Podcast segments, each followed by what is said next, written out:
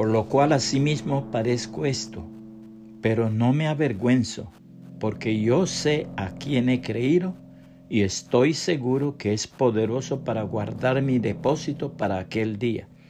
Segunda Timoteo 1:12, Reina Valera 1960.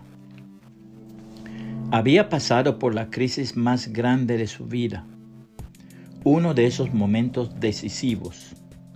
Estaba completamente abrumado ya que su médico le acababa de decir que dentro de un año se quedaría completamente ciego.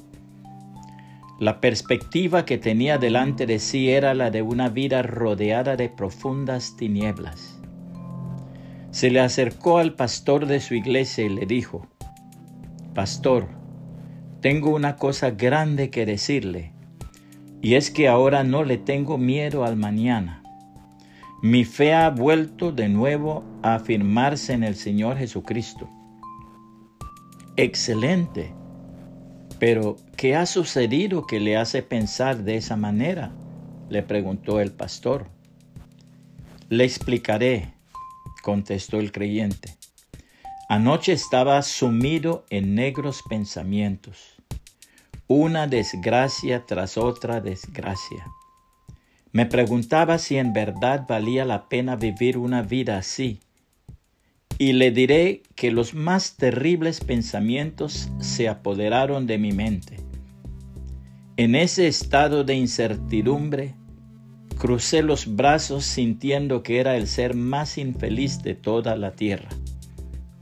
De repente, al poner mi mano sobre la mesa, mis dedos rozaron con unos papeles escritos. Buscando a tientas, descubrí entre ellos uno que estaba escrito en braille. Seguía buscando con los dedos hasta que encontré escrito en uno de ellos las siguientes palabras. El Señor redime el alma de sus siervos y no será condenado ninguno de los que en él se refugian. Salmo 34, 22, la Biblia de las Américas.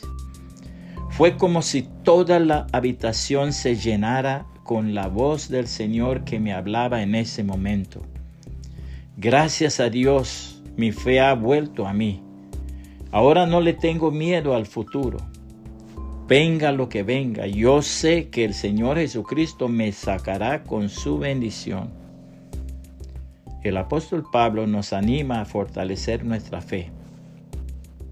Pero ahora Timoteo acaba de regresar y nos trajo buenas noticias acerca de la fe y el amor de ustedes. Nos contó que siempre recuerdan nuestra visita con alegría y que desean vernos tanto como nosotros deseamos verlos a ustedes. Así que, amados hermanos, en medio de nuestras dificultades y sufrimientos, hemos sido muy animados porque han permanecido firmes en su fe. Nos reaviva saber que están firmes en el Señor. Cuánto le agradecemos a Dios por ustedes. Gracias a ustedes tenemos gran alegría cuando entramos en la presencia de Dios.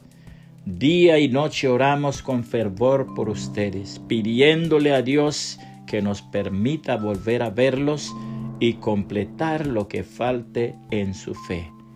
Primera los tesalonicenses 3, 6 al 10, nueva traducción viviente.